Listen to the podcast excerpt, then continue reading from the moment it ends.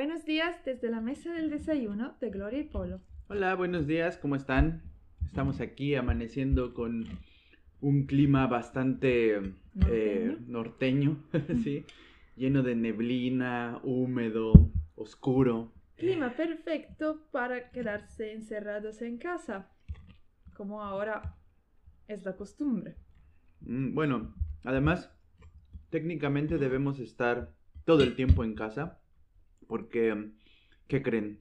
Hay nuevo confinamiento aquí en Inglaterra. Y además de esto, eh, bajamos eh, la lamentada aplicación del servicio sanitario, la cual nos informó que estuvimos en contacto, no se sabe cuándo, no se sabe dónde, no se sabe con quién, con alguien infectado o que resultó positivo o positiva al test.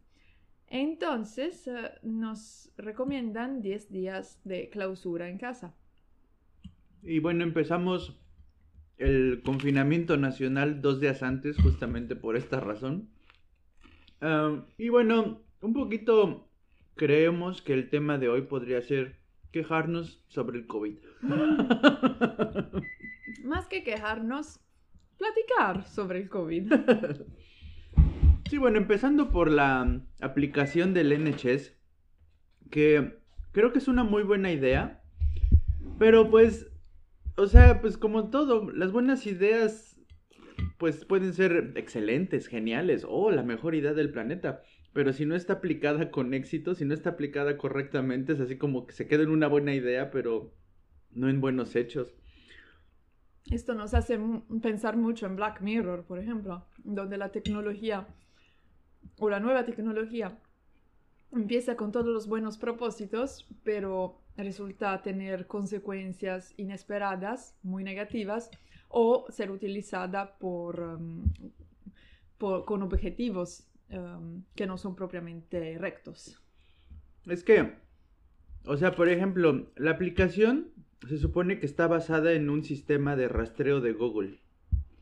Em, se supone que con base en la base de datos del gobierno o los gobiernos y de las personas que tienen eh, COVID en los últimos 15 días y el dispositivo Bluetooth de tu celular eh, es capaz de rastrear dependiendo el, GPS también y, y, por ejemplo si vas a un restaurante tienes que hacer algo que ellos llaman check-in que es escaneas un código QR y automáticamente ya no solo el establecimiento, sino la aplicación detecta que estuviste en ese establecimiento a tal hora.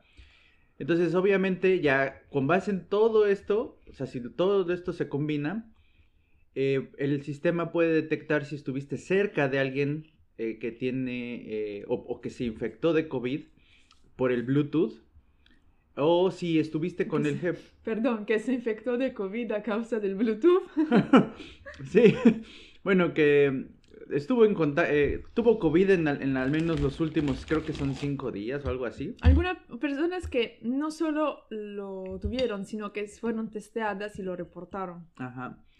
Entonces, bueno, pues ya. Y pues todo chido, o sea, me parece un buen sistema eh, relativamente barato de que de evitar o, la, eh, o evitar la propagación masiva del virus. Pero por otro lado, por ejemplo, nosotros eh, tuvimos eh, esta aplicación, hemos usado la aplicación como se supone debe ser.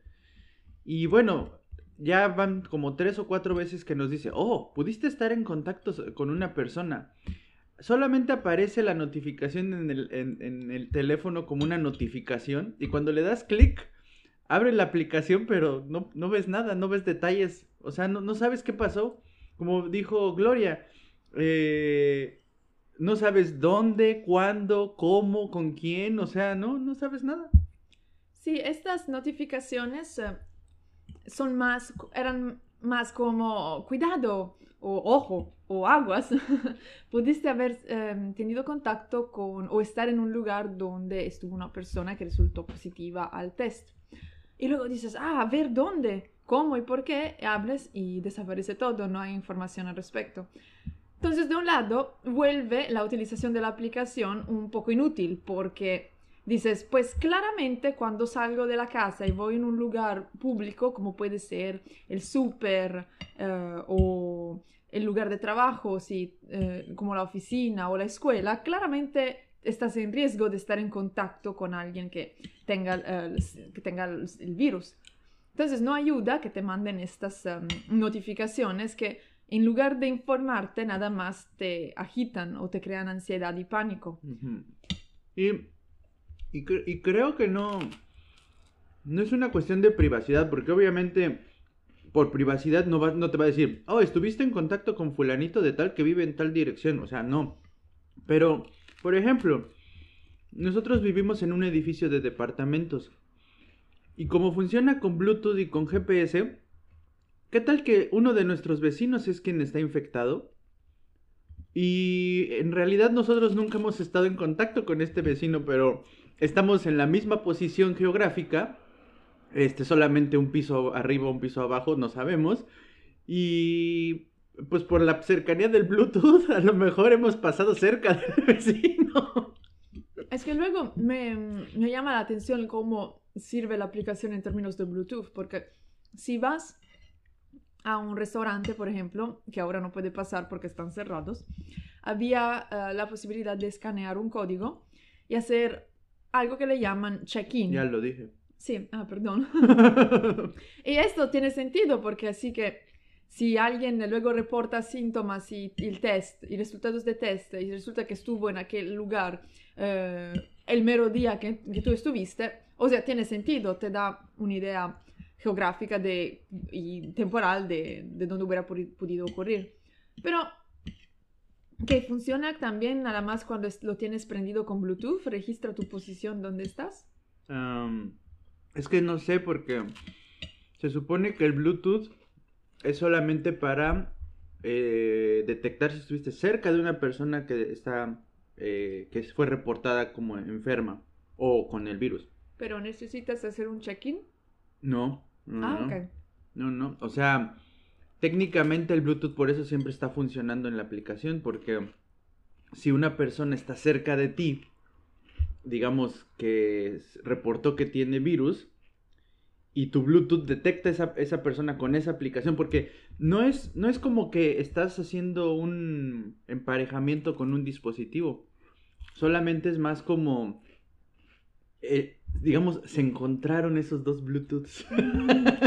porque lo bonito de la tecnología Bluetooth, y por eso eh, Gloria había dicho lo de Black Mirror, es que efectivamente, si tú tienes tu Bluetooth abierto, Prendido. Eh, bueno, sí, prendido, porque no abierto exactamente. Eh, todo el tiempo está recibiendo y mandando una señal. Todo el tiempo, todo el tiempo. O sea, las 24. De hecho, ocupa tan poquita energía el Bluetooth que por eso se puede mantener prendido todo el tiempo en el celular. Em, entonces es bonito pensar una tecnología que solamente por mantenerla abierta puedes saber si estuviste en contacto con otra persona eh, que tiene su, Bluetooth abierto. Sí, los, los, conspiranoicos podrán objetar, oh no, pero eso quiere decir que nos mantienen controlados todo el tiempo. Posiblemente, pero para mantenernos controlados todo el tiempo tendrías que también tener prendido todo el tiempo tu eh, GPS y tu GPS debería estar transmitiendo que estuviste en tal posición en tal momento haciendo tal cosa. La aplicación lo único que te es capaz de decir es que estuviste en contacto cerca del Bluetooth de una persona que reportó tener COVID. O sea, no te dice, no, la aplicación no puede saber dónde ocurrió ese encuentro porque pudiste haber eh, tenido prendido o no tu GPS. Por eso el check-in es importante. Porque cuando haces check-in, entonces sí la aplicación dice, ah, estuvo en el restaurante. Hmm. Pero el Bluetooth es diferente. Por eso te digo, a lo mejor es alguien del edificio, pero no lo sabemos. Exactamente. Pero, de modo, nosotros nos estamos aislando como para, para demostrar que sí somos buenos ciudadanos. Mm. Ahora, hablando de conspiranoia, eh, oh, eh, es que no lo vieron, pero Gloria acaba de hacer un gesto de repulsión porque un pelo cayó en mi plato. Pero no estaba en mi plato, cayó apenas. O sea, supongo que me estoy quedando calvo. Ah, no, eh, hablando de conspiranoias, también uno podría pensar que la aplicación, y eso lo pensé ayer en, en un plan sí como medio paranoico, que uno podría pensar que la aplicación en realidad es para control de masas. Entonces, realmente no está detectando ni madres. Mucha, Lo- gen- mucha gente lo piensa, de hecho. Entonces, lo que en realidad está haciendo la aplicación es que de forma aleatoria eh, elige eh, una serie de ciudadanos para mantenerlos en sus casas, en sus casas. Entonces, a estos ciudadanos les manda la, la información de que estuvieron en, en contacto o cerca de alguien con COVID. Y entonces, aleatoriamente, estos ciudadanos se van a quedar en sus casas, reduces el número de personas que están en la calle y tan tan. Eso también podría ser este, cierto. Y por eso la aplicación no es capaz de dar más, más detalles. No creo que funcione así. O sea, yo todavía soy tal vez de los ilusos que cree que eh, no funciona así, que sí está rastreando en tiempo relativamente... No, no es real, pero eh, eh, digamos un, un periodo de tiempo de dos, tres días de si, si, si estuviste en contacto o no con alguien. Y creo que está bien, o sea, repito, la idea creo que es buena. ¿Cómo se aplica finalmente eh, en, la, en, en el programa de- del móvil? Yo creo que ahí les falló. De hecho, eh, hay diferentes apps similares eh, en otros países también, pero... mm, Y todas funcionan con la misma tecnología de Google, ¿eh? ¿En serio? Ujú. Ah. Pero no tienen mucho éxito. Por ejemplo, en Italia, no, muy pocos las descargaron por lo que entendí, pero quizás me equivoco.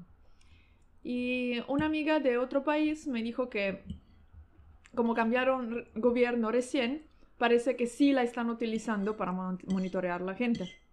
Y entonces nadie la está descargando por esta razón.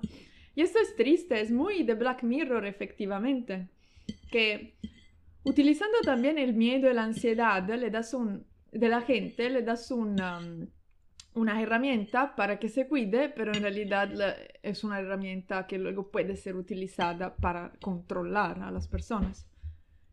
Y sí, esto sí es de película de terror, la verdad. Bueno, yo creo que si algo nos ha enseñado la pandemia eh, durante estos meses es que, pues, es obvio que los vecinos, los vecinos, los, las personas, los ciudadanos, Que, la ma- pueden, que pueden incluir los vecinos. bueno, sí, em, no confían en los gobiernos, en ninguno. Los países que parece, pareciera que están los, los ciudadanos más confiados en, en sus gobiernos son, son realmente un puñado de países. O sea, ni siquiera me podría animar a decir, por ejemplo, países como Vietnam que han controlado bien la pandemia. Yo no estoy seguro si los, los ciudadanos confíen en su país. Más bien yo creo que a lo mejor esto es muy polémico y a lo mejor no debería decirlo, pero tal vez se someten a su gobierno, que es muy diferente. O sea, no es lo mismo someterse a, tu gobierno que confiar en tu gobierno. Porque aunque la confianza puede, puede hacer que te sometas a tu gobierno, no necesariamente quiere decir que por confianza te sometes. Puede ser por miedo a tu gobierno que te sometes o puede ser por... eh, Sí, o sea, por, por una, una serie de razones. Entonces, no, no sé, pero yo, lo, o sea, esto lo, digo de a título personal, creo que la, aplicación sí puede, es una combinación entre control de masas, también el, la confianza potencial del gobierno hacia sus ciudadanos, sea o no genuina. O sea, yo he notado que tanto en el Reino Unido como en México, por ejemplo, se están aplicando medidas muy, muy similares. O sea, es impresionante lo, lo- lo parecidos que son. Hasta parece que se copiaron así de... Estaban haciendo el salón de clases uno de un lado y otro de otro. O sea, "Ve, ¿qué estás haciendo tú? Y los dos, ¿eh? O sea, no es de que pasó de un lado a otro este, solamente. No, de los dos se copiaron. Bueno, es normal que en este periodo, pero los países, ah, bueno, compartan sus ah, approaches y sus estrategias para Ujú. cuidar a sus ciudadanos. El chiste es que, por ejemplo, hubo una muy grande diferencia entre los tipos de cuarentenas que eh, se, se efectuaron en Europa. En algunos países europeos y, por ejemplo, el, la- el mentado lockdown aquí de Inglaterra. Aquí nunca nos dijeron, tienen a huevo que quedarse en casa. Nada más nos dijeron, es recomendable que se queden en casa. o sea, también la manera en que, en que lo expresas es diferente, es precisamente porque la gente no va a aceptar que el gobierno tome una posición um, autoritaria, extremadamente mm. autoritaria.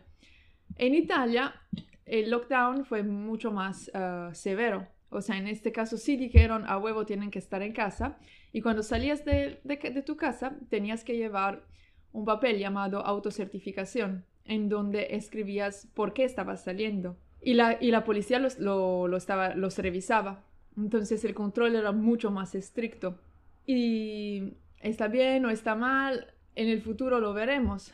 El chiste es que el, el problema es que de cualquier lado, sea, quizás el gobierno tenga las mejores intenciones o, o se oculte detrás de las mejores intenciones. Esto es el problema, porque fundamentalmente Em, estamos en el punto en donde la gente no confía en sus gobiernos a pesar de que los votaron o, no. Sí, no. Entonces, bueno, pues eh, como, como pueden notar, esta plática es mucho sobre nuestra percepción del, del, segundo confinamiento, al menos aquí en Inglaterra. Y pues ver que realmente la gente no se está confinando, o sea que la gente sigue, porque además fue un confinamiento nacional, pero fue muy ligero. O sea, eh, realmente lo, lo, diferente a las semanas anteriores es que ahora obligaron a los restaurantes y a los bares a cerrar para evitar que la gente se conglomerara en los centros y realmente no tuviera eh, mucho sentido que saliera. Que además eso, eso yo, yo, yo, siempre lo he pensado, a ver, ¿por qué salimos a turistear? ¿Para estar en los restaurantes y en los bares? No. Entonces es chistoso que para evitar que la gente se mueva, cierren bares y restaurantes. Es que son lugares de... Mm, son lugares donde puedes socializar. Aquí mucha socialización, mm, lo sé, mucha socialización aquí se lleva a cabo, por ejemplo, en los pubs. Como especialmente ahora que está empezando, bueno, estamos en otoño, va a empezar el invierno, es mucho más probable que la gente socialice eh, cerrados en un pub que caminando afuera en la campaña. Sí, entonces es, es muy chistoso y bueno, en, países como este que están muy al norte y por ejemplo ahorita pareciera que estamos en medio de, la montaña, está oscuro, nublado, eh, un montón de neblina, este frío y este húmedo. pues, ¿dónde quieres estar? O sea, no quieres estar en la calle caminando. No. Lo, normal es que pues te vayas a, o a tu casa, o a un bar, o a un restaurante o a un lugar cerrado. Y culturalmente aquí la gente convive en lugares cerrados. Sí, y fíjate, ahí, ahí te acuerdas lo que nos ha dicho un compa sobre las infecciones, ¿no? Eh, que la, la, razón por la que normalmente nos enfermamos en invierno, yo, yo estoy parcialmente de acuerdo con esto, eh, la razón por la que nos enfermamos más en invierno no es por el frío, nos lo dijo, es porque permanecemos más tiempo en lugares encerrados y entonces hay más posibilidades de que nos contagiemos el virus los unos a los otros. Y pues eso es lo que está pasando, parece, en muchos países de Europa. O sea, ya como ya empezó a hacer frijolín, ya está este, el clima medio chacalón, pues te encierras porque dices, no, yo no quiero tener frijolín. y una de las, de las reglas que hay que seguir aquí cuando te encuentras en un lugar cerrado, por ejemplo, por trabajo, es que tienes que abrir la ventana. Y no es fácil tener la ventana abierta eh, cuando hay 5 grados afuera. La, la, verdad es que de costumbre aquí siempre tenemos um, mucha, muchas discusiones con respecto a el calentamiento prendido o apagado, ventana abierta o cerrada en invierno, porque hay gente que, como nosotros, que no somos de aquí, preferimos eh, tener, estar en un lugar calientito y gente más local que no, no le molesta el frío y de hecho hasta se prefieren que haya frío en el cuarto en donde se encuentran. Entonces es, además de, o sea, es como añadirle algo más a una discusión que ya existe. Y pues, luego también me hace pensar, por ejemplo, en aquellos artículos que salieron hace varios meses sobre que eh, según eh, la temperatura, o sea, la temperatura de un cuarto también pues, es ideal, o sea, cambia de, idealidad con respecto también a si eres hombre o mujer. Es posible. Es posible. Por ejemplo, yo sí he notado que la mayoría de las mujeres que conozco son muy friolentas. Y, no creo que sea una cuestión fortuita. O sea, puede ser relacionada así con los niveles de grasa corporal, pero eh, no creo que sean solo grasa corporal. O sea, yo creo que también es una cuestión genética. O sea, que a lo mejor eh, el, sexo eh, femenino y el sexo masculino tienen diferentes niveles de tolerancia al frío, que es también muy relativo, porque yo he notado que cuando baja la temperatura yo yo siento luego, luego que baja la temperatura y me da mucho frío y estoy más friolento que tú, por ejemplo. bueno, no puedo decir nada porque sí soy muy, yo soy muy friolenta, odio el frío última, últimamente sí he empezado a odiar el frío y me pone de muy mal humor. Pero es verdad que cuando baja la temperatura de repente tú lo sufres más de mí. Sí.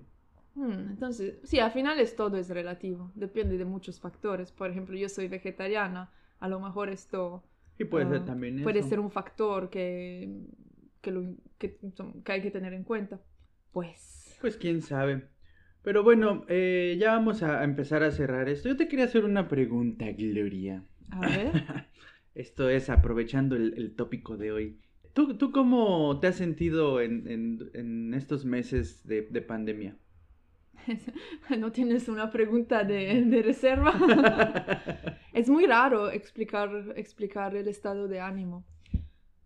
Lo, sí, eh, o sea, por ejemplo, eh, el miércoles me, no sé, los, el dueño de una tienda aquí cercana nos entregó una, una, caja de pedidos que le había hecho. Muy gentilmente la entregó a la casa y, y le expliqué, es porque nos estamos autoaislando. Y él fue, él muy gentilmente me, me, preguntó, ah, pero tienes Netflix, tienes películas, o sea, para que no te aburras. Y me hasta me dio unas recomendaciones con respecto a películas o series que ver. Me habló también de un grupo de charlas en Zoom. Y de un lado pensé, ah, qué gentil, porque sí, se, o sea, se preocupó de que no, no tuviera estímulos. Yo creo que mi problema es el contrario, como estoy trabajando en casa y estoy tratando de terminar algo, se supone, en el año para el año próximo, como que siento que no necesito estímulos. De hecho, de, otro lado, quiero escaparme de todo esto. Querría no tener nada que hacer.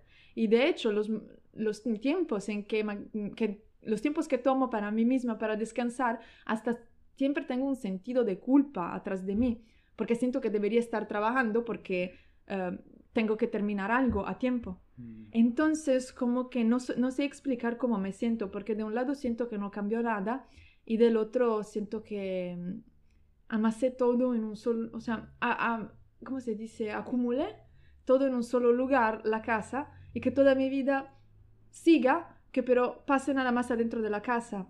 Y esto es lo raro. Como Black Mirror, ¿te acuerdas el capítulo de este de un millón de, de, de, likes, un millón de sonrisas, un millón de aplausos, ¿no? Donde la chava canta. ah, que viven en un cuartito. Que viven todos en un cuartito y ahí es su vida y lo único que cambia es cuando hacen ejercicio porque se no, van No, porque aquello es su trabajo, pero por lo menos tienen ah, relaciones sociales. Eso sí, pero muy malas, por cierto.